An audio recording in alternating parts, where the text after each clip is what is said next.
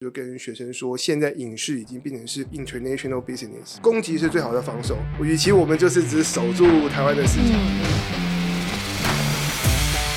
嗨嗨，大家好，我是蘑菇。嗨，大家好，我是王喵。这一集我们好像又把事情搞大了。我们现在心情如何？很开心。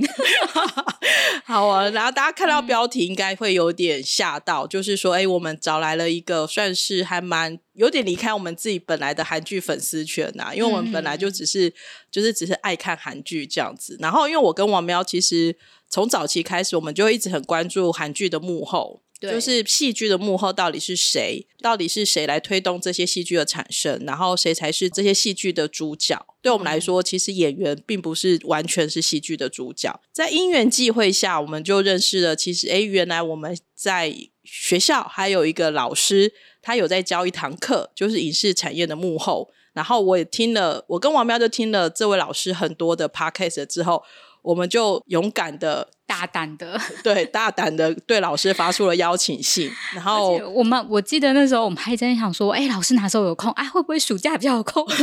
然后因为我们都有追踪老师的脸书嘛，然后就说，哎、老师好忙哦，就是一直都有课或什么。然后想说，我们到底有没有那个时间？然后有一天也是蘑菇就说，哎、我想要他想要去邀请了这样子。嗯所以我们今天邀请来的冯博翰冯老师，大家好，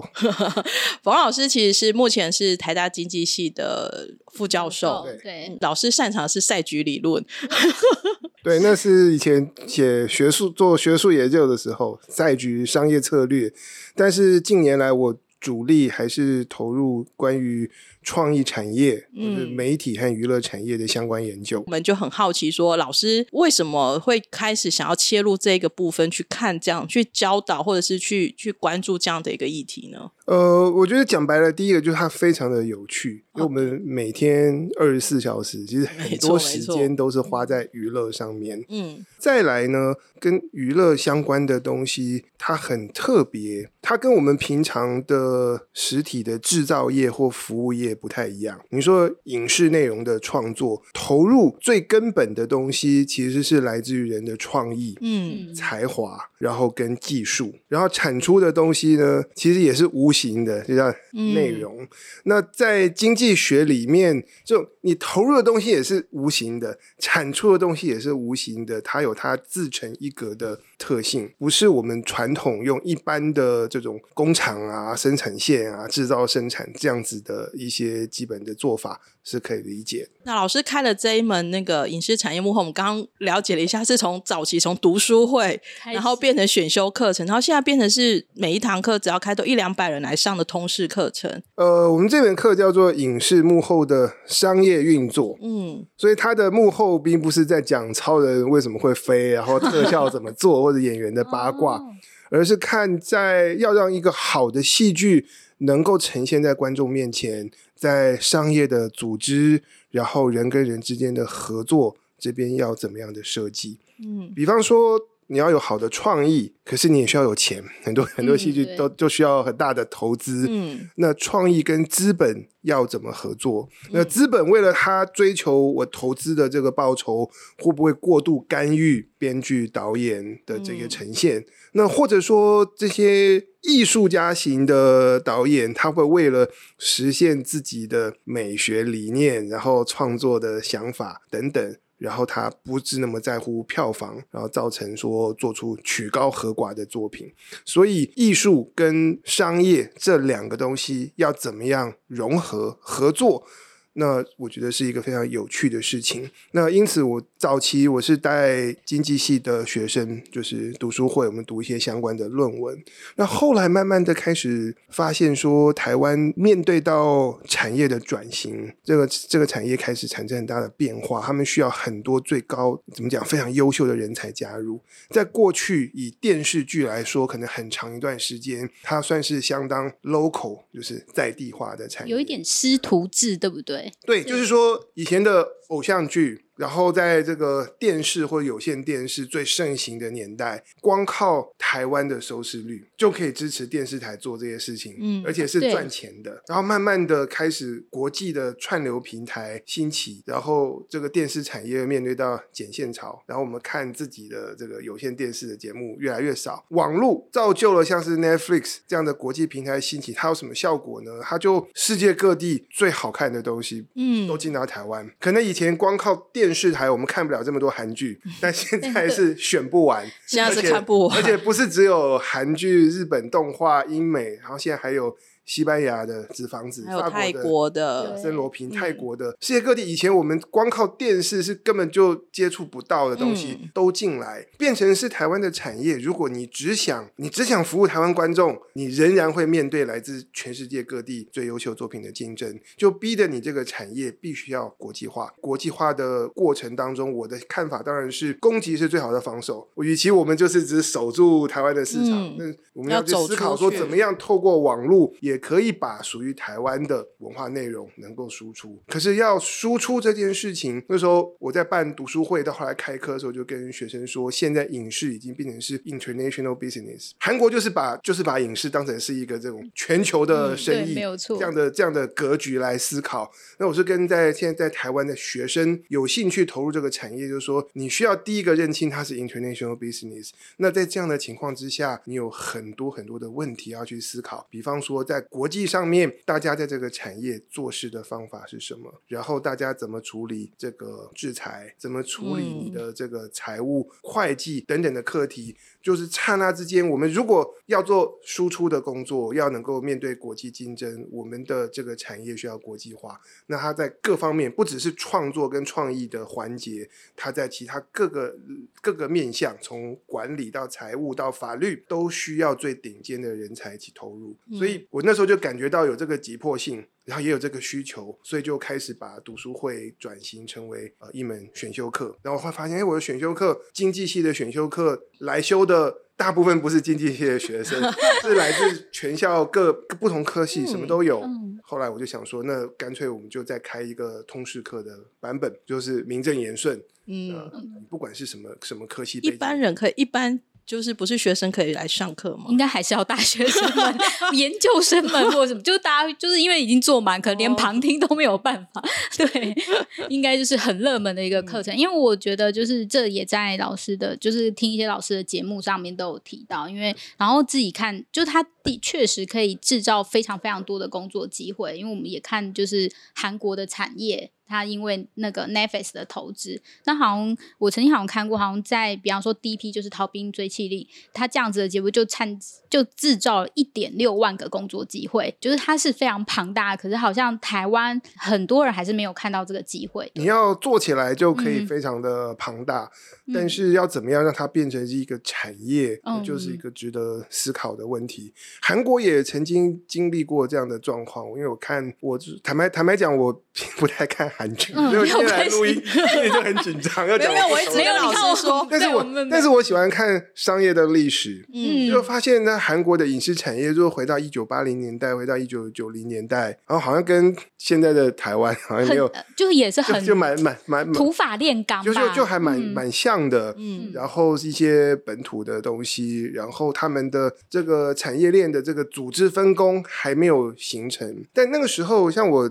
呃前阵子读了一本书，是关于 CJ 的历史，嗯叫做那个 CJ 集团，对对对，就有提到说他们在一九九零年代的时候就开始思考说，我们要怎么把这个产业发展起来呢？那我需要跟全世界做最好的这个国家取经，所以他们就想要去好莱坞来学。问题是你语言不同啊，你做的是韩文的东西，然后美国人做的是英文的作品，然后你要怎么样跟他学？那他们那时候 CJ 就是第一制糖，那他们是这个算是有财力的，他们找到的方法就是去投资嗯好莱坞的公司。嗯正好在一九九五年的时候，包括史蒂芬史皮博，嗯以及之前在迪士尼做过那个《狮子王》，还有一系列知名的迪士尼动画的这个卡森伯格等等，那他们就一起成立了梦工厂。那梦工厂在成立的初期，他们要募资，那 CJ 就掌握到这个机会，入股成为梦工厂的股东。嗯当股东一个好处就是你要有话语权吗？不是也不是话语权。那时候我看文献的记录，他们真心想的东西就是我是要去学习的。哦那，你有要把你机会可以好莱坞碰到核做心的事这一套是学起来，可是，嗯可是学习很多的细节，不是说我参与你一两部电影的哦计划，对我派个演员过去，我我是学不到这些的。嗯但是你成为一个产有这个知名的，然后重量级的导演跟制片，他们合资、他们合作成立的新的公司，你成为他的大股东，你每年他们去开四次董事会，深入的了解好莱坞他们整个做事的方式。他可以送人过去学习直接在那边做实际的工作了。对对，那他们当时候怎么取得到这个嗯机会的？就是他们就提出来说，我们可以帮梦工厂你的东西做亚，就是你的电影、嗯做亚洲洲的发市场行，做亚洲的发行。嗯好像他们日本的发行没有给他们，但是亚洲日本以外的就给你 CJ 来做发行，因为你有你身负了这个任务，所以那个梦工厂同意让他们的资金进入。嗯然后他们就透过帮梦工厂的电影在亚洲做发行，他们就可以累积这个已经是很成熟的这个好莱坞的作品要怎么卖，这些经验可以开始累积。然后梦工厂在美国那端，他们的产业之间是怎么运作，他们可以可以开始学习。因为我也有看那一本 CJ 的爆红书，其实我在看的过程中就会觉得说，连你有一大笔的预算，你要怎么去花它，你要怎么去做财务管理，你要怎么去，那个其实都是娱乐的专业之一。对对对，那他们当初他们优先想要学的就是那个产业化的分工是要怎么建立，那个系统是什么比？方说，像台湾的电影，以前大家说很多是导演中心制，嗯所以很多做事导演说了算很算多，东西应该所谓导演说了算的意思是说，所有东西在导演身上身上。讲白一点，万一导演生病了，嗯，他不能够来做，那没有这个计划就就失败了。就没了。嗯，但是如果你可以想象说，如果一家公司是说那个老板或是执行长生病，这家公司就会停摆，那那这个不是事情就很大大这个这个这个就不是一个 健全的公司的感个就不是一。个这个产业化的公司。嗯那我们需要能够建立一个体系，这个体系有它的制度，嗯然后有它的 SOP，然后在这个制度里面，导演、制片，然后这个产业链的环节，哎，我们是先做剧本开发，然后剧本开发之后来有一个募资，然后得到了资金的置入，然后通过绿灯，然后再进入制作，制作完呃发行，嗯然后发行以后我们谈这个排片，然后谈这个院线电影以外其他的不同的这个播映管道等等，这个东西是一个体系，然后这个体系要让它能够发展建立起来，然后每一个环节一块一块，然后大家各司其职。说回到一九九零年代的韩国，至少从 CJ 的历史呃相关的书籍看到，他们想要学的是这一块。那只有把这个东西发展起来，形成一个制度化的这个产业，你才有办法大家做好自己的专业分工，然后你是负责创意的，你是负责资本的，才能够发挥那个力量。所以其实就可以看到，像在西 j 他在电影的投资，他后来其实最大收获就是《寄生上流》，就是可以看到《寄生上流》这是就是大获成功啊，就是所有全球都是着迷于他。不过，因为我们今天其实比较 focus 会来谈回来是电视剧，因为其实电影往往会稍微走的比较前面一点。对那电视剧的部分，其实我会开始想要找冯老师来聊的时候，就是因为鱿鱼游戏的大成功，然后对于我们这种资深的韩剧迷来讲，会觉得虽然嗯。觉得他没有有点像是寄生率上流大成功一样，因为寄生上上流的剧情或什么，其实我们都看过嘛，也都还算熟悉。嗯，可是对《寄生上流》还有点，我觉得好像还是可以怎么讲，行销或者是后面的一些操作嘛。可是电视剧的成功，甚至是欧美，因为它是 OTT 自选平台，所以我会觉得更让我觉得很 surprise。而且我觉得很特别是，他在各个平台上造成一股旋风。比方说穿的那个衣服啊，然后唱的歌，连就是我同事的小孩，就是国小大概七八岁或他可以唱那一首《一二三木头》，就是《无穷花开季》，就是那一个韩文。然后他们，但他们不懂韩文，但他们可以在游戏间，然后就自动的念出唱出来。就是那个文化的传播有吓到我，就是比起《寄生上流》，好像大家都觉得很有名，但是呃看过或什么，但是嗯我觉得鱿鱼游戏是更深入大家平常在做的一些行为当中。对我那时候看英国的《卫报》，看他们的数据，吓一跳。说由于游戏播出之后，在英国的一个语言学习机构叫做 Duolingo，然后报名要学韩文的人数增加了百分之七十六。百分之七十，这其实跟我们早期开始就是韩流盛行之后，就好多人就开始想要去学韩文很像。可是因为又是欧美，所以觉得好有趣哦。对，因为他们也会，大家就会知道糖饼是什么东西，就是那一种文化的传播是。呃，让大我会觉得哇，有点就是惊讶，说好像大家很快就接受，而且会觉得这是一个很潮流、很 fashion 的东西，然后相接下在那个可能在 IG 上传播或干嘛之类的，我会觉得说哇，就是由于游戏又好像又跟寄生上流更不太一样，因为老师算是比较偏。美就是老师可能看美剧会稍微多一点，所以老师在看完《鱿鱼游戏》之后，你觉得他这么红的原因会是什么？我先讲到《鱿鱼游戏》，我就觉得蛮丢脸的，因为他播出 第二天我就看了，然后看完我我我很少会在我的脸书上面去黑一部作品，然后 看完以后，这我第一次留言说这部这个这这部片真的不怎么样，哦，结果结果就没想到它就变成是一个。现我们看完的时候就觉得哦，它就是一部美术很好的韩剧。嗯，我记得我的话是，我还不是首先先看，因为那个游戏的呃，应该说故事的架构并没有特别的吸引我，不是我平常会去看的。然后我记得那好像是中秋节左右上映的，中秋节先做其他事情，然后但是就发觉哇，那个好评新闻或者是大就一直来，然后你就别人说，那我必须去研究这部戏，就是去看这部戏，然后再说哦，就是为什么大家会喜欢这样子？对，我觉得。要事后诸葛的话，倒是 倒是很容易讲。要播出第一天、第二天就要预测，可能是讲有很难，是是是很难。对对对，我觉得从几个面向来看，我有有去，我就有去找，就是说欧美的观众，还有他们研究电视剧的这些学者，怎么来解读这件事情。然后他们觉得这些穿透力强的韩剧可以做到一点。就叫做 a balance of familiarity and novelty，什么意思呢？他们的这些韩剧，像《鱿鱼游戏》来说，对英美的观众可以给他们一种既熟悉又新鲜的感觉。嗯，我先讲一个基本原理好了，就是我们如果看一般观众的行为，其实多数观众是不喜欢看他完全不知道是什么的东西。嗯，对对，大家喜欢看。已经我已经很熟悉的，可是又要在这里面有点有点不太一样。那就这一点来说的话，这些西方学者的分析，就是现在韩国的这些制作人跟编剧，然后他们有些是受西方的教育，然后他们从小看了很多英美的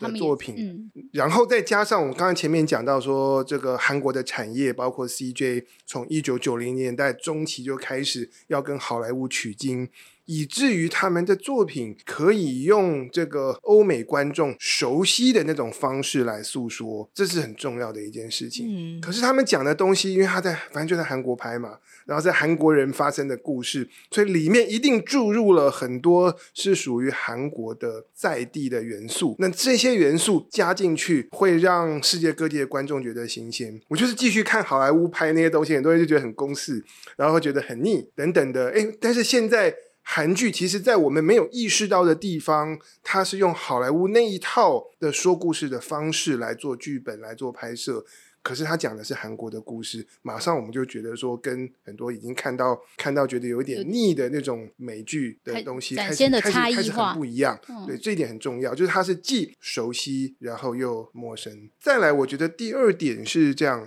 韩国人在推他们的作品的时候，他没有把推销的重点放在是我们是韩国，他他并不会说大家来看，因为因为我可以带你看到这个韩国的文化、韩国的历史，并不是这样。他是诉诸这个故事背后一些很本质性的东西。我举例好了，就是以好莱坞的做法呢，我们每一部电视剧或是电影。其实你要设法能够浓缩成一句话，叫做 log line，来概述这个故事在讲什么。那以由于游戏来说的话，我就今天之前就抄了一下他们的 log line，他们一句话怎么介绍呢？在 Netflix 上面这样写的，就是数百名软囊羞涩的玩家，反正他们就是没有钱的 losers，没有钱的，就是接受一个奇怪的邀请，要在一连串儿童游戏当中互相竞争，然后等待他们的不只是诱人的奖项，还有致命的危险。我觉得这一句话。他没有一个地方在提韩国，他可能对于来自不同地方的观众会觉得有吸引力，然后可能有的每个人的切入点不太一样，可能大家会有的人会回想起说，哎，我小时候玩的，因为它有儿童游戏，我觉得儿这是一个儿童游戏，嗯，可是儿童游戏又不是那么儿童，然后它牵涉到生死，会死哦。对对对对，它是 致命的危机，是有那个致命的危机，这些东西加在一起，你可能你是在菲律宾，你是在巴西，大家看了以后都还是会有共鸣。就算你听不懂那个语言，你还是都会有那个共鸣在。对对对，就是他们在推销。他们在在在宣传这个戏剧的时候，它的切入点是从这里出发，这是第二点。那第三点，我觉得也同样的很重要，就是它的故事的内核。就大家一起玩一二三木头人，然后你被抓到的就砰就就就死了，这是这是一回事。可是在这里面，它其实带进了一些的议题，嗯，也就是这个所得不均的课题，以及透过所得不均。所形成的这个新的社会阶级，这件事情是不只是韩国人，就我们在台湾也会很多人有感。嗯，然后其实在美国也会有，他们之前也有那种那种百分之一的那个斗争，呃之类的。这个这个议题是可以跨语言、跨文化。那我觉得这就是刚才讲的这几个理由加在一起，那在遇到一个非常好的时机，就是串流平台，嗯，让他们可以这个无远弗届的在一百多个国家上映被看到。有趣的是，导演后来有说，其实这故事他十年前就写好了，可是十年前没有人要投资他拍这个。导演曾经有说他。他就说，就是他其实也会觉得有点吓一跳，说就是这件事情是。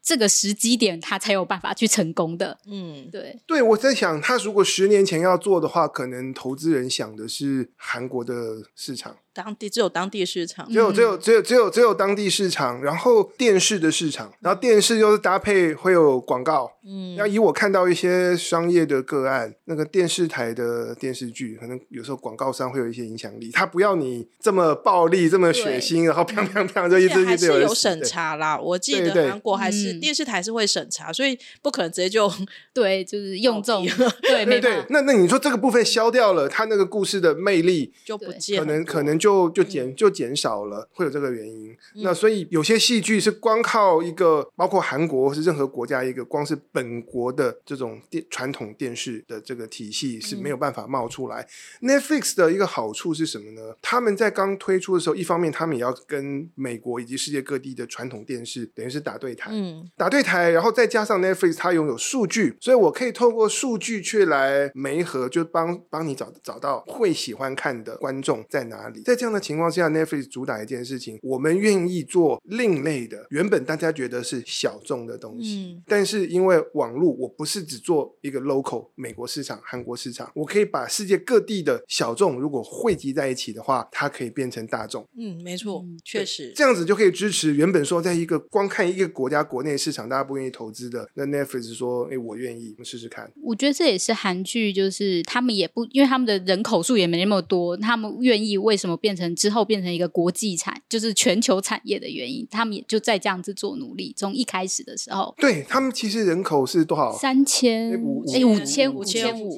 是台湾的两倍多一点点。哎，可是他们对于电影跟电视剧的，他们敢投资的金额是比台湾多非常多。我常。开玩笑说，他们把他们的内容产业当做他们的台积电啊。对，因为我觉得他们是他们有在 K-pop 里面有尝到甜头，他们早期就在亚洲尝到甜头，所以他们就越来越敢投资了。对，所以他们的开价也不低，就是但大家真的也愿意，就是他们有不断的，然后大家就会觉得哇，这个钱就是原来大家愿意花。对，其实我在念那看那个 CJ 的历史的时候，有一点我觉得非常的感动，也非常的震撼。他们从一九九零年代，然后到应该是公元两千年的时候，CJ ENM 正式成立嘛。接下来，他们经历过了一段时间，要发展他们自己 CJ 的影视。以电影来说的话，他们有很多年的时间啊。他们投资一部电影，就是大概是两亿台币、三亿台币，跟投一投一部赔好几亿台币的制作预算，然后投一部赔一部。嗯，然后他们说，这个他们是要借用这个方法来学训练、学习跟训练自己选计划的品味。然后你如果没有经历过这个过程，你永远不知道一个比较大大制作。这就是我觉得台湾很多产业陷入的困境，就是成本他们包包含了失败成本，但是台湾可能不包含失败成本。台湾我感觉没有人想说我要失败，想想说我我想说失败是一个。必经之 对，失败为成功之母，非常的好。它是一个必经必经之路。他他就想的就是说，不能不不能赔，不能赔，那就是预算就要压的很小。很多的电影的制作预算就是三千三千万，可是，在韩国它人口是两倍，它如果只想的是韩国市场，那照理用台湾的思维的话，他们应该都投做一个六千万对。制作台币的这个嗯这这个电影就好了。可是不是在他们还在这个学步的时候，嗯在还在学走路的时候哦，他们就愿意一而再再而三投资是好几亿台币制作预算的韩剧，然后尝试不同的类型，然后有科幻的，然后有这个古装的等等。我觉得他们的类型就是也真的非常的多样化。就刚刚说，像宁静海，它就是科幻，就是太空剧了。嗯然后就是还魂，它就是呃，它虽然说也是跟 TVN 合作，但你就可以知道说，然后地呃地狱公使是这关于宗教信仰的东西，所以他们真的有。当你就是觉得看不够的时候，你诶鱿鱼游戏之后还会出什么时候，他就真的就一直抛给你，他没有说诶我抛完鱿鱼游戏，我下一个我不知道要做什么事情了。对，我觉得很惊讶，因为我觉得其实才不过几年前，那时候想到韩剧都还是奇幻爱情，对大概对，可是他们是以这个出名的，没有错。对对，但是可是这两年就是什么什么类型？对啊，就吃战朝鲜，它就是僵尸我觉。得这个真的就 跟 Netflix 后来他踏出欧美之后，他第一个选择来投资韩国有很大的关系。因为大概差不多是三年前，我们三四年前开始听到说 Netflix 要投资拍韩剧，然后刚好真的就在这两年开始遍地开花。对他们应该早期有些只是还是跟韩国的电视台对他们一嗯开始做的嘛对对啊，然后后来有一些他们大量有跟 CJEM 和 EAM 就是，那个 Studio Dragon，呃嗯对后来对对对，然后后来有一些是完全是 Netflix 投资的，然后嗯就可以原走，创剧。对对对，然后它的集数没有那么多，或者是走嗯这个季播制，像对喜欢的话请响铃，这个我 有对对，有没错，他老师很懂哎、其实老师你很懂哦他。有播两季，我不这个对啊，老师有看。然后他们开始，我对我觉得他们蛮蛮蛮蛮大胆的，像那个《还魂》，我看了以后，我也是吓一跳。就是说，一般一般古装剧比较难那个到做到那么多国家，他们也像是几十个国家可以上 Top Ten 的那个排行榜。嗯，我觉得可能有一部戏成功之后，大家对于好奇，他就愿意，应该说对于韩剧这个扛棒是已经开始产生信心了，那就有其他部剧你会想说，那我再进去看看，我再进去看看。因为其实很多人他早期都说不看韩剧，可是后来他可能看了一部两部之后，就会觉得，哎，韩剧已经是一个可以信任、可以进场收看的，尤其是 Netflix 家的韩剧啦，我觉得还是有差别的。而且好像进入只要进入那个排行榜，你就会忍不住想要点一下吧，就想说，哎、为什么他进去了？对，然后在前一阵子那个《毒枭圣徒》，我觉得又是一个又是一个很大的突破。嗯对，他的累积观看人数《毒枭圣徒》对我来说就非常的美剧风格、诶对，就非常的美剧风格，对对对然后他们是在韩国跟在多米尼加两地两地嗯拍摄，拍摄但他是讲 苏里兰的故事。对对，苏苏苏里南的故事，对对对，嗯，那个苏里南政府说要告 Netflix 这也很有趣。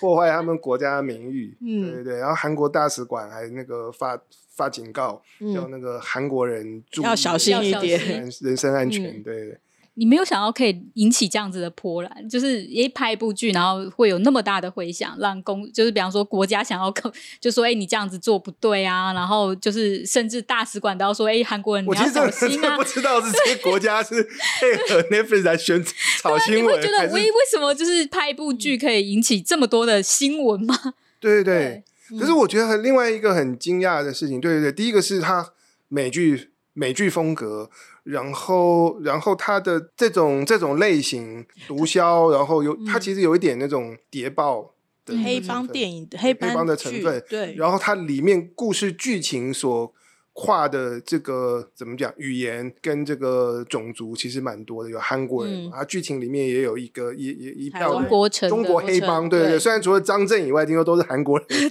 韩国人在演的，然后然后里面有有南美洲的人，然后有美国的，然后他们的语言也很多元，终于终于有有些段落是讲中文可以听得懂，对，因为以前真的会中文，想说你在讲什么。对，但是会这些这些东西，这些这些跨语言，然后跨民族的东西，它把它融合在一个戏剧里面，然后让它看起来这么自然。这是一个不简单背后的那种，因为我也觉得很好奇，就是其实他导演、编剧其实全部都是韩国人，可是他可真的美剧风格好强烈，他们就算去学习、去模仿，我都觉得已经做到很厉害了。但我就觉得他跟那个传统的美剧还有些还是有些地方不一样。嗯，对，有哪一些觉得不一样？因为我那时候看到在在网络上就有就有人在骂，就说那个 Netflix 原本的那个毒枭是才是说正统的这种，哦。才是这种正统的这种毒枭剧才比比较好看。然后说那个毒枭、毒枭圣徒这个韩剧的有点不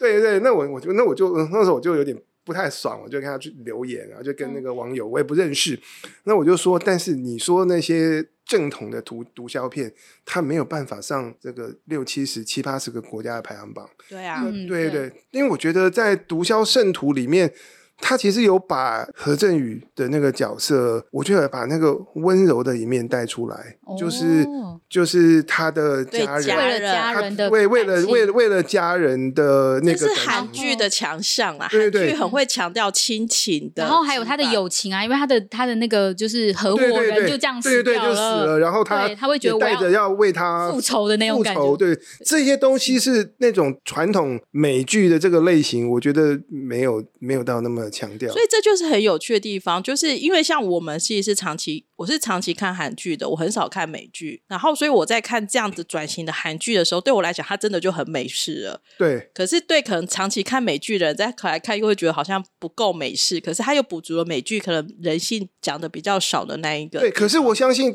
对你来说很美剧，可是又有你熟悉的部分。对对对，然后对对看美剧的人也也有他 有他熟悉的部分，但是又不太一样。嗯，然后对你来说有你熟悉的部分，可是又多了美剧的元素。嗯这是这是我前面讲的，就是西方学者分析韩国戏剧为什么强大，就是说在熟悉感跟创新感两者，他们都、都可以掌握。我觉得这也在就是刚刚有说的，他们愿意失败的作品，因为他们可能一开始失败的作品是差别太大了，然后所以在他们就是就会知道说，哦，那再差别再小一点，差别再小一点，然后在这样子磨渐渐的磨合中，才有办法去制造步一步就是大家所有的国家都可以接受的通俗性啊，就通俗性对对对对越来越嗯强所以，。所以这背后其实是有有跨了这个十多年的这种学习学学学习，他们然后砸了多少钱？这个啊个，就所以，所以，所以后来那个 CJ 的集团的历史，嗯，讲讲讲他们 CJ 集团的书啊，韩文书翻译成中文，台湾出版社给他们一个烂书名，叫做《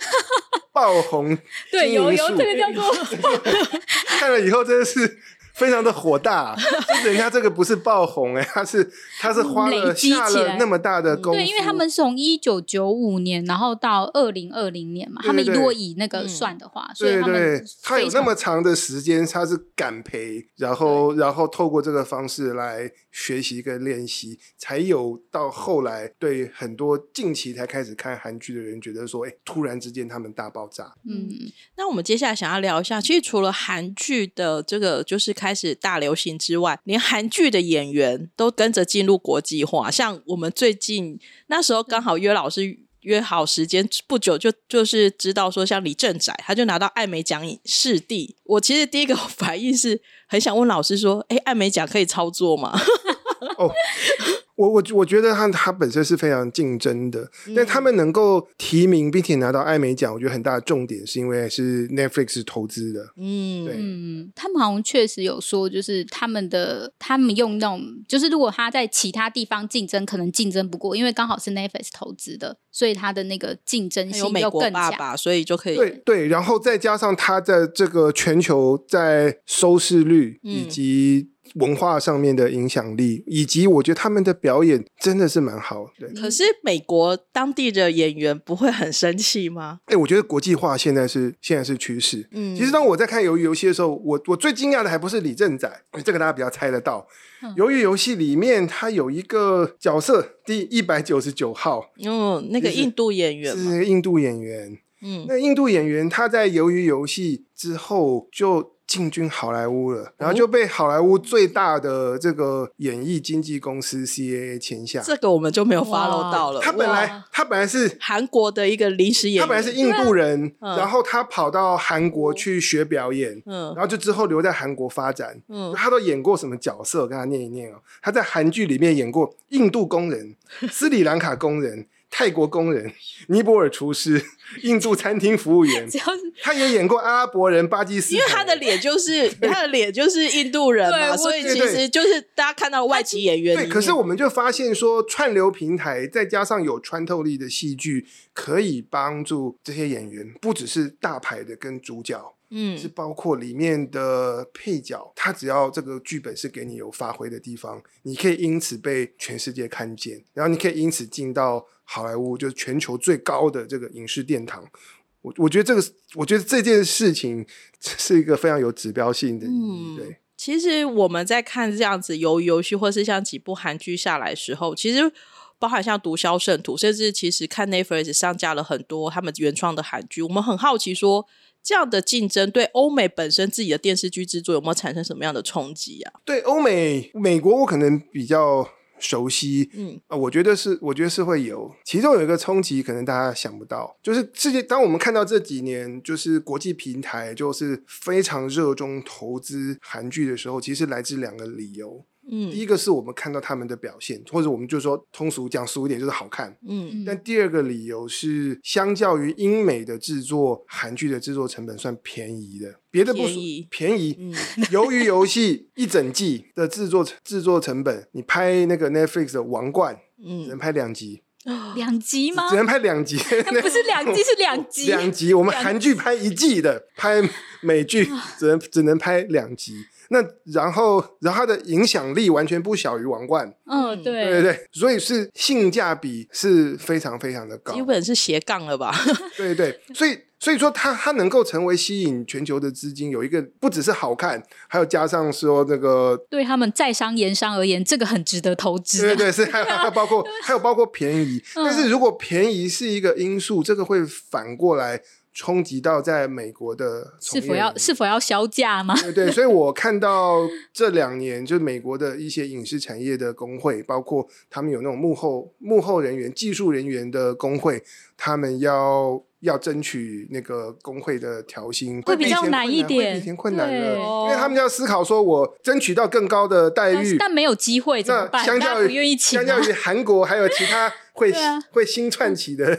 这些国家的制作，我们就从贵变得更贵。对，它大家就其实它其实会有嗯这样的一个效果。嗯，我们自己自己在看这样子的一个韩剧投资啊，我自己常常会很好奇，这到底是解药还是毒药？因为以前的韩剧制作其实就已经在韩国本身就已经愿意投的钱，已经是比台剧或是比其他电视剧多很多，因为就两三亿啊，对对很可是现在又投更多、n e t f l i x 基本上因为它有可能比投美剧或欧可就是能已经可能是两又两三倍，六六对，那亿或我一直在想说，这么多钱，我不知道是好，我就很我会很好奇，说这到底是毒药还是解药，而且就也很好奇，这样赚得回来吗？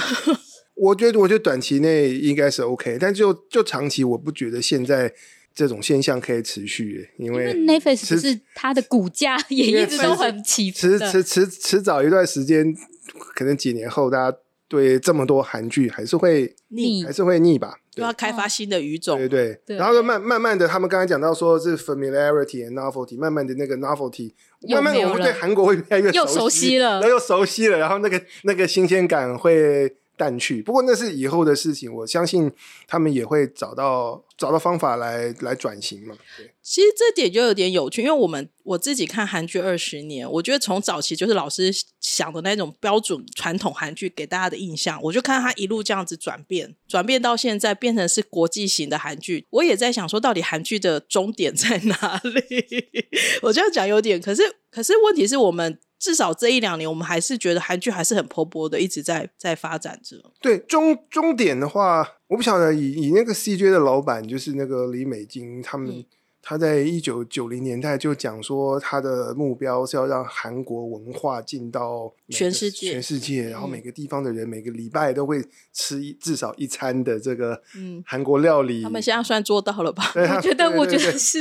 呃，他们还有在下一步，但我手边没有那么多的资料。他们嗯现在做大了之后，其实也开始在入股，然后投资这些在其他国家其他其他国家的哦他们有在布局东南亚，嗯，因为像泰国或越南，我记得 CJ 好像都有进去，在当地都有公司。对对对，所以他们他们的下一步，他我们现在看到的是内容的输出，嗯，但是下一步可能会是他们的资本在出去，出去，然后透过这个资本把他们的做事方法嗯，这套这套的这个模式再输出。哇，他们其实有点有想要做到 Netflix 现在在做的事情。对，因为他们现在就是他们在他们他们自己韩国本土里面也有太多的 OTT 平台，像我们一样。那他们自己就像 TVN，他们自己也有 TVING，然后他们的确就有在讨论说，这么多外国品牌进来，那他们本土也要自己在创造 OTT 平台，那要怎么样去竞争？那我觉得或许不知道接下来他们会不会。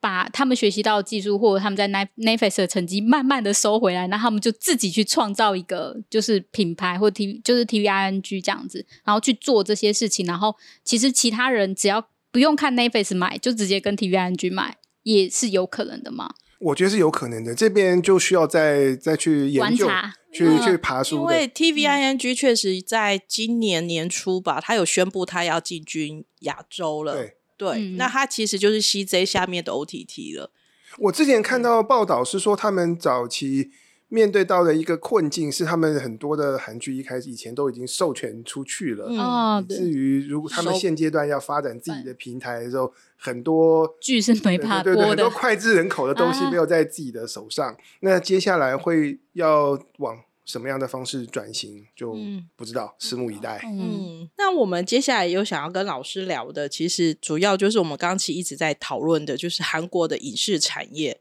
就老师你自己像收集了这么多数据，或者我们来看，你觉得韩国影视产业应该也已经算是成熟的产业的一个状况了吗？我我觉得相当成从作品来看，嗯，绝对是相当成熟。但产业的细节，我因为我自己不懂韩文，嗯就还是必须要借助那些是比较少数可以翻成英文或中文的资料，嗯所以就不像说我研究美剧一样，是可以抓到它所有的这种大小的细节。但我觉得这块是成熟的。然后在成熟之外，我觉得有一个从旁边的一个现象可以来看，我觉得一个国家。当它产业成熟的时候，它会有很高品质的产业研究。所以，如果你要问我说这个他们影视产业的运作，我不懂韩文，我读不了那么多。嗯可是，在我在学校，我有做经济学产业相关的研究，就发现韩国在影视相关的数据以及他们所研究探讨的课题，已经是走在呃全世界最前面。地学这些大学或者是老师教授们，应该也会一直在发表类似的论文吗？对，你要做研究，你就必须先要有数据。数据比方说，在台湾，那我也在经济系有很多学生希望研究台湾的影视产业，抱歉，没有数据。那些数数就是那些数据到底要怎么？应该说这种来源啊，要到底怎么样的东西？那我们就可能先跳到电影好了，因为电、嗯电影的数据相对是比较单纯，嗯因为我们就是用票房来衡量嘛。嗯那韩国政府其实是强制规定，电影院必须要申报它的数据，而且这些数据都是免费公开，哦，全世界大家都可以下载。记得文化台湾文化部好像是这一两年有开始在做这件事，呃但是我们做的差差别很大，大，嗯或者是我们的太粗糙数据对数据要发挥这个威力，需要够细。嗯，没错，就像说我们拍照，你解析度高，你就可以放大看细节；但你解析度低，你就是很 就能糊看到一个马赛克一样。糊糊 的东西。嗯没错。所以韩国他他们可以就是公布到每一片、每一部、每一部片、每一天，然后在每一区区的这个票房，嗯。它不只有票房，它还有观影人人次，嗯，然后还有上座率。哦，然后还有排片，就包括会有男女比例啊几家戏院，然后多少场次，这些数据其实都非常非常的重要。因为比方说，就电影院来讲的话，它还是涉及地产嘛，那我的空间运用、嗯上上座率，我是给你一个三百人的厅，然后坐了一百五十个人，还是我给你一个一百人的厅，坐了八十个人，那这个空间利用的效率是不一样。然后当他们，然后他们统计观影人次，而不是只看票房，因此我们就可以跨年代。我可以把那个公元两千年的电影跟现在二零二二年的电影，因为人头比人头，我就知道说它嗯娱乐到多少人，或者是是发不是有没有成对长？对。但如果我们只是看票房的话，它会受到那个票价，然后有没有折扣，然后有没有把那个爆米花的钱一起算进去，会受到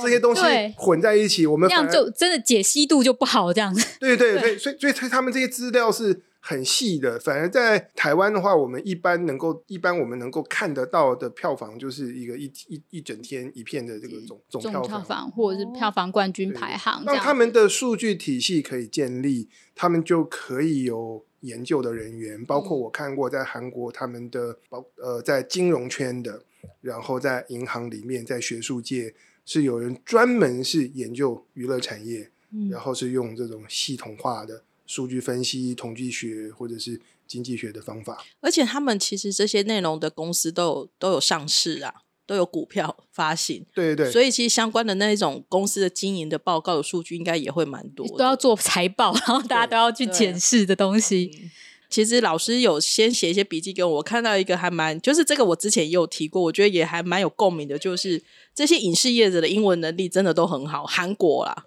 哦，这是下老师也很 surprise，对不对？对对对对。对我也很 surprise。对，因为我因为我这这几年其实呃，我有在帮一部台湾的小说在做国际的版权推广，嗯。然后嗯叫《剑魂如初》，嗯。然后是一群古青铜器，嗯。然后他们化形成人，混。嗯迹在人类当中，嗯然后活在二十一世纪的现代社会嗯。这样的故事。然后这个故事就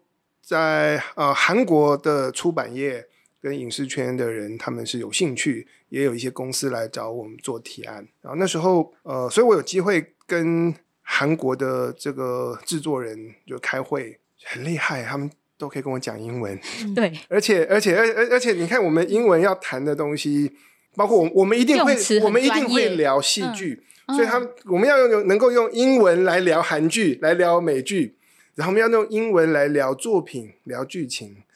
然后，但是我们谈的是这个版权，嗯所以我们也要用英文来聊商业的事情、合约的嗯这个 term 等等等的。诶他们都很厉害。因为我也是少数几次经验，或者是说我自己有认识韩国的综艺制作人罗 PD，那真的跟他们沟通用英文就真的都很足够了，而且他们的英文能力是真的都是口说，然后智慧都非常的专业。我很早期接触的时候，我真的就吓一跳了。我其实就是大学毕业那时候去美国念书的时候，我们那个韩国同学的口音，我们大家还是会 心里面对会有点他们好像落差有一点大，对对，那种话我觉得口口音很重。然后到我前几年有机会去釜山影展，然后去参加釜山的那个亚洲电视与那个亚洲电影与内容市场展的时候，就就发现哇不得了，他们的他们的每一个展位里面推出来的人都可以用这个英文，然后侃侃而谈。就是他们会知道英文是推广到国际非常重要的一个。他们也是从小就被爸妈逼着去学英文，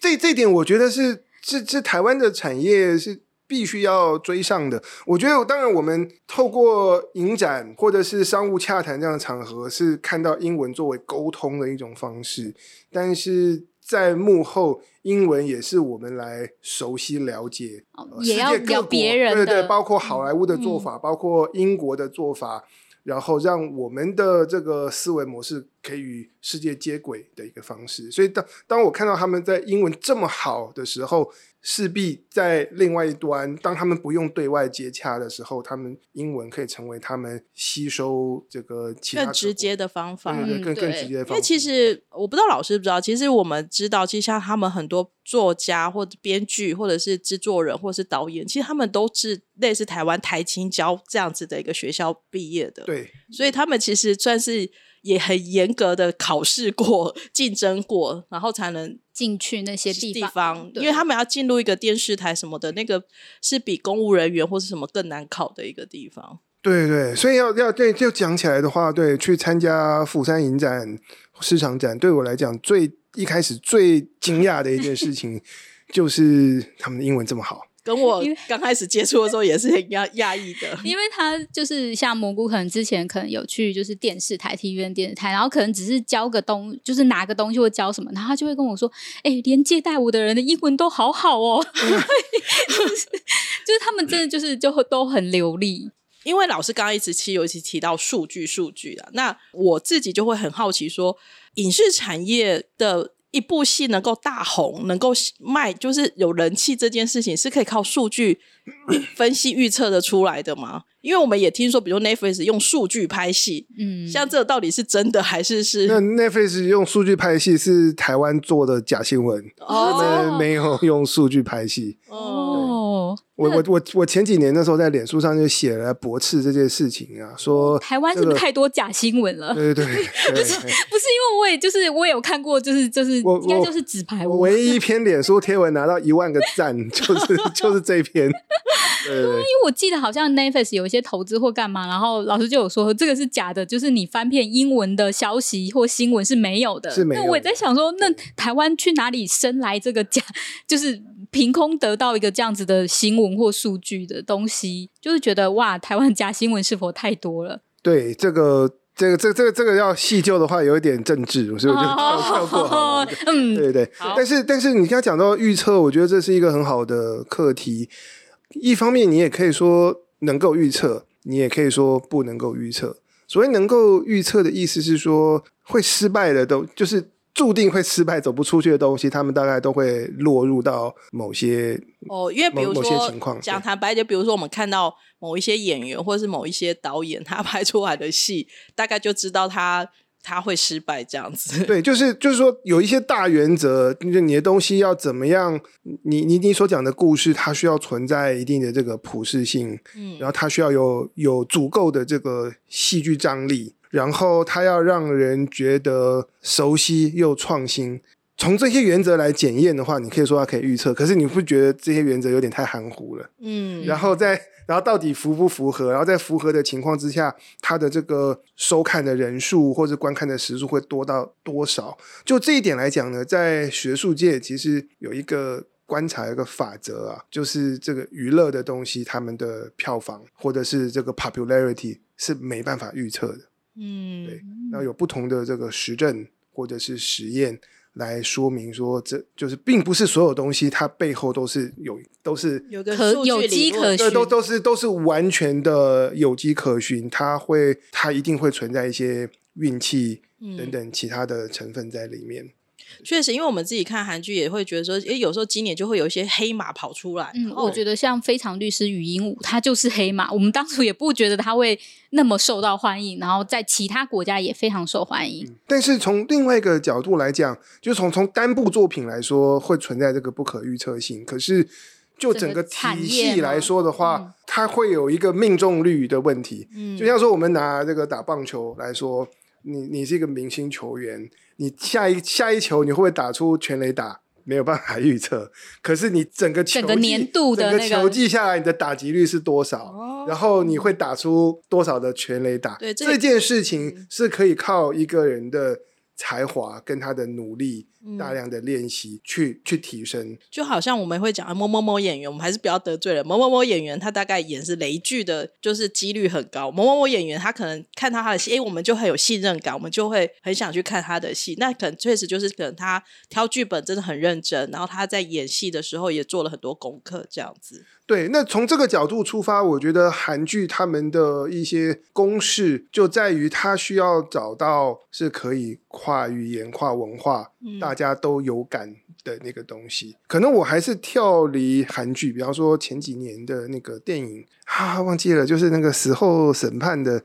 与神同行，与神与神同行，对，是漫画改编的。他漫画改编，然后他当然背后那个地狱审判可能涉及了韩国的他们的传说吗？还是他们的习事故事？故事对民间故事之类的，但是可能。它真正能够穿透出来，然后让很多人看完会哭的，也是在它里面的亲情，对，然后那个对孝道，对对他妈妈的这个愧疚感之类的，对他需要能够，他们要掌握了这个元素。如果我们就是强调说我们在拍这个。韩国民间故事，感觉感觉层次层次就不太一样，感觉就不一样了，对不对？韩国民间故事只是来增加它一个老梗的话题，让它变得不太一样。可能大家小时候都有听过这样的的一个东西，可是可是它真正感动人的、感动外国人的是是他那个亲情母子母子分关系的部分。，嗯然后再来，我曾经看过韩国的媒体上面在讨论他们做东西要怎么样让它红。然后有一派的说法是说，他需要你需要很勇敢的加入一些议题，然后让这个这个议题是可以被人家讨论的。对，因为你你其实光光光剧情，或是特特别是说那个如果是就是爱情为主题的那个讨论，怎么讨论都是那些东西。嗯但是它你融入了一些议题，而这个议题是可以让不同国家的人有感的，那有助于它的这个行销以及它的扩散。到现在已经就是这个时间，大家应该不知道听累了没有？可是我们最后要进入一个，算是我给老师下了一个很大的命题，因为我们这个题目也很常常，我们到处就是有时候出去。就是跟别人聊天的时候也会被问到，所以我们也很好奇，尤其是老师现在正在学校教的这一堂课，那到底台剧要怎么办？啊，这个很 很头痛哎，对，对，但是我我相信，就是老师愿意开这门课，然后有那么多你想要栽培，一定是想要栽想要栽培这些人才啊，对我的当初一个想法就是，可能在产业里的人面对到现在的国际化，然后不知道该怎么办。冲突，他们解决眼前的问题就已经很忙了，就已经很辛苦了。那可能要思考一些更长远的东西，然后就去有这个时间跟余裕去了解美国的产业的做法、韩国产业的做法。那可能从学生开始，所以我觉得开课的想法就是说，哎，有些新的观念，那就从学生开始改变。好奇想要从事影视影视娱乐产业的学生多吗？我的哦有的是很好奇来听，可是真的想要进入这一行的，有一定的比例，有对，有一定的比例。当然，也有非常多的，多数学生还是好奇，然后还有一票的学生说：“哎，我非常有兴趣。”但是我爸妈都说进这行会吃不饱，这跟我一样。安安平安平乐道，所以那就是那我就大学的时候来修的课，然后然后来了解一下。对对对，然后之后毕业了，然后我还是去金融业，还是去做、嗯。做什么什么，大家觉得是有前途的工作，也有一些学生是这样，但是也有是真的很有很有热热情很有热情。的，然后也很早就开始参与相关的实务工作，然后希望能够投入，希望能够带来一些改变，就都有。不过我还是想要从老师的观察知道，其实台剧可能，当然我们知道拍剧的产业还是没有形成，可是到底最大的可能要去改善的方向会是什么？我觉得最大的改善的方向是编剧嗯跟剧本的这个环节。我我相信过去几年，大家如果有人在看台剧的话，会觉得很多面向都有长足的进步，嗯，就是包括你的硬体啊，拍摄，对对，第一个呃题材变得更丰富，嗯。然后类型开始变得更多元，然后那整个孵化道的质感开始开始进步不一。样，对，嗯。然后之后大家会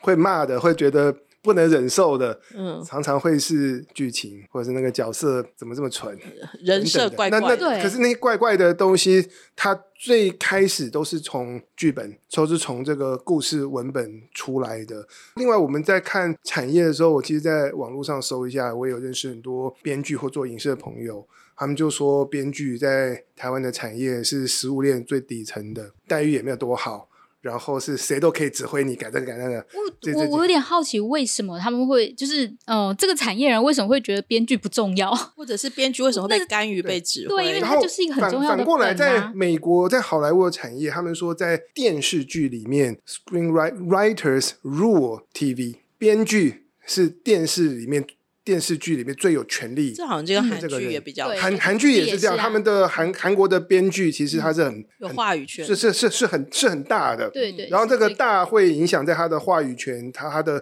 他的这个权利，还有还有在他的这个广告薪资报酬，这 对这些部分对薪资都都都报酬很重要。反反映在这些面向上。反而在台湾的话，我看到很多朋友，当他有一两部好的编剧作品出来之后，他们都希望借着这个机会，我可以转行。啊，那转行我们已经看过很多成功的编剧转去制作人改去做制作，改去做导演就，是更有话语权，就不要让徐徐玉婷的嗯对他有徐玉婷老师不就是是这样吗？他的他他做编剧，他很多作品我自己也很喜欢。嗯是但是我但是我们会看到很多的一些编剧，就是编的好，他就不要留在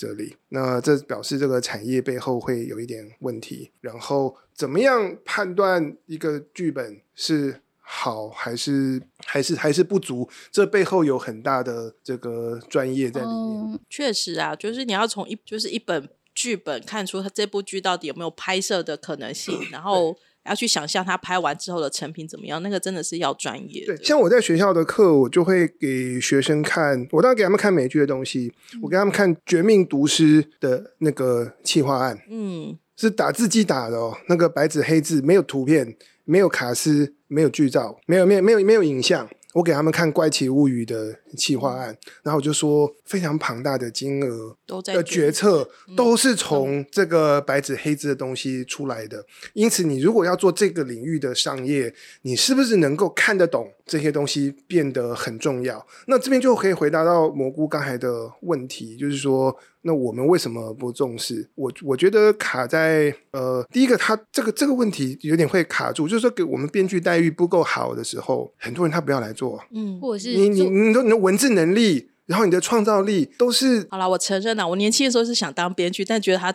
他实在是吃不饱，之后我就 就，对但是放弃了这个梦想了这些的能力是可以帮助你找到其他很好的工作。那如果编剧待遇不好，你不一定会来。嗯那第二个，编剧待遇不好，反过来我观察到，有的时候大家被迫要用速成的方式来创作。嗯，对你，就是说你你就不会说你重新花发想一个花很长很长的时间酝酿然后去酝酿，然后去做研究，然后去去打磨。对，你会反推，你为了要让自己吃饱，那你就要快快做，你就要就是三个小时赶快写写，对对，或是你同时需要做接多一点的工作，那就算你的才华跟比跟一个韩国编剧的才华是一样的，嗯，那你花在一个作品上的时间比他少。对，韩国编剧是可以三年四年打磨一一部剧本，对对，那他们提供的这个这个待遇可以支持他专心的做这件做这件事情，这是所以有的时候这个待遇待遇不够好，会变成是大家卡死在那边了。当你选择去做别的工作，或是你来这边，你你就是用很快速的方式做这个工作，你的成果自然也不会那么精彩。嗯，那就那影响到说那个资方觉得说，对啊，那你就只你就只值这么少，这就是一个恶性循环呢、这是一件这是一件事情。另外一件事情是，这个这个有权利做决策的这些人，他们是不是能够辨别剧本好的编剧跟不够好的编剧，然后那个剧本的好坏？所以我常常呃觉得说，我们产业要提升投资人的素质的提升，会变得非常的重要。对我们的投资人，很多时候他们他们看题材，然后他们认卡司，然后你只要说啊，这些大牌演员都谁谁谁一谁，所以是但是他没有，他没有去看到那个故事里面的那个人物，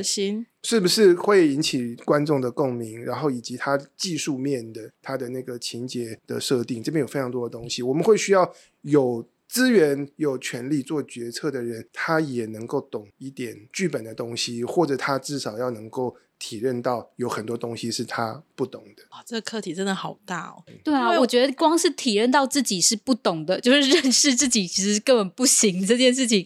他们就不愿意吧，因为他们觉得出钱就是大爷，就，就会不觉得说，哎，我你你我不懂，然后你我们愿意就是给你钱，然后也是他的钱吧？对，就是那或者是很多人，其实也不要讲说投资人啊，就是很多我们一般人，他觉得说，哎，我看电影，我看我我追剧，我也会笑，我也会哭，然后我可以我可以看得出那个好看难看，那我就懂了。那其实完全不是这样。嗯，因为我觉得还我台湾比较可惜的是，就是对于编剧的那个栽培，或者是他的背后的支撑的制度，还是没有那么的完善啊，还是有很多很多东西可以再去往下讨论。可是这部分好像就政府的角色就稍微重要了一点。政府的角色，我觉得是两面刃，就是现在的情况，没有政府的补助跟资源就，很多东西很多东西做不了。嗯，但是政府的补助跟资源进来了，又会扭曲这个产业的运作。我听过老师有一集 podcast 有提到，就是当你领辅助金或是领政府预算就可以就够了时候，你就不会去市场考量，对不对？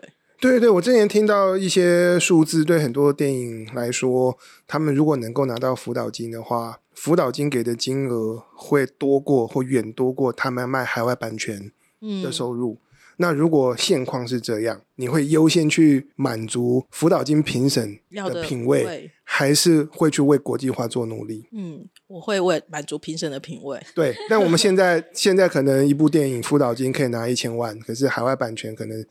做得好的卖六百万，嗯，那做的不好的可能比这还少一些，大家会面对到这样的情况，所以政府的角色，我觉得就对我来说算是亦正亦邪啊，又又又又需要，但是有有些地方政府投入的或者是干涉的部分过多，又会有一些扭曲。其实我不太知道这个部分要怎么解决。真的是一个很难一言难难尽的问题。那我们今天呢，其实跟冯老师就是算是我觉得聊得很多哎、冯老师觉得呢？觉得我觉得们有考 考你很多吗？